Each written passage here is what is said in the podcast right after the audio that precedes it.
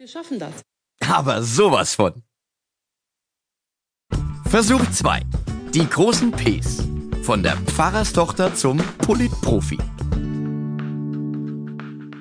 Als erstes geben wir mal unser Experiment hier in den Laborrechner ein. Merkel, Angela, Dorothea, geborene Kasner, Geburtsdatum 17.07.1954, Geburtsort Hamburg, aufgewachsen in Templin in der Uckermark, Partei CDU seit 1990, Ämter, Frauenministerin im Kabinett Kohl von 1991 bis 94, anschließend Umweltministerin. 2005 Bundeskanzlerin. Wissen Sie, welches der wichtigste Buchstabe für unser Versuchsobjekt ist? Na? Das große P. Die fünf großen P, um genau zu sein. Pfarrerstochter, Physikstudentin, Pressesprecherin, Politikprofi und Bundeskanzlerin. Äh, Sie merken schon, das P zieht sich durch ihr Leben. Schauen wir uns Merkels Studienfach an, die Physik. Da ist das P das Symbol für Leistung. Als man ihren Klassenlehrer interviewte, sagte er, Angela, in Templin sagt man nicht Angela, sondern Angela. Also Angela war leistungsstark und willig. Aus einer DDR-Musterfamilie kam sie nicht. Eher im Gegenteil. Der Vater war Pfarrer. Es gab viel Kontakt in die Bundesrepublik und die junge Angela trug Westjeans. Außerdem hatte die Fernsehuhr vor den Nachrichten bei der Familie Karsner Striche.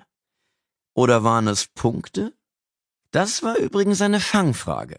Wir haben natürlich immer Westfernsehen gesehen und so weiter, aber dann gab es immer diese Testfragen, was hat bei dir die Uhr im Fernsehen, hat sie Punkte oder Striche und das eine war die Westuhr und das andere war die Ostfernsehuhr und so hat man schon die kleinen Kinder immer versucht äh, zu stellen, ähm, ob, was sie dann zu Hause äh, sehen.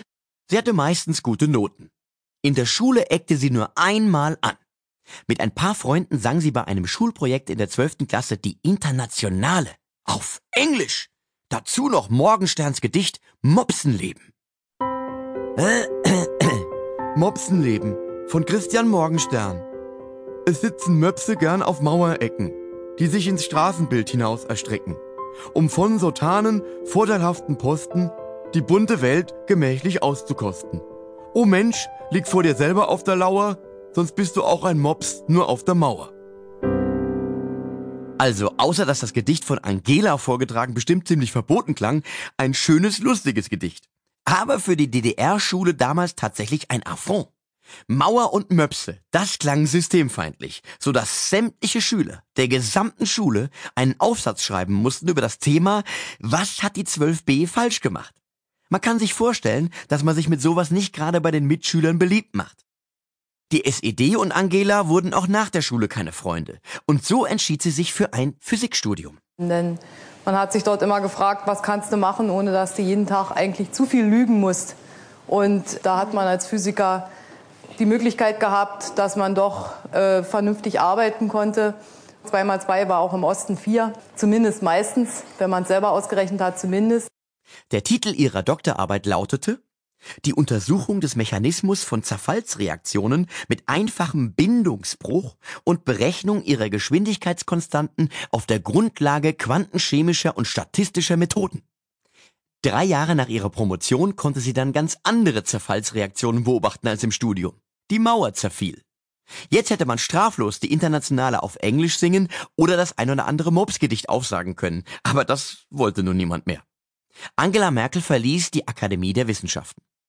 Im Herbst 1989 klopfte sie beim Demokratischen Aufbruch an. Das war eine politische Gruppierung, zu der auch der prominente DDR-Pfarrer Rainer Eppelmann gehörte. Merkel kannte sich mit Computern aus. Im Institut hatte nämlich der ein oder andere Robotron herumgestanden. Für die meisten Mitstreiter war die EDV aber Neuland. 1990 brach der demokratische Aufbruch in die CDU auf.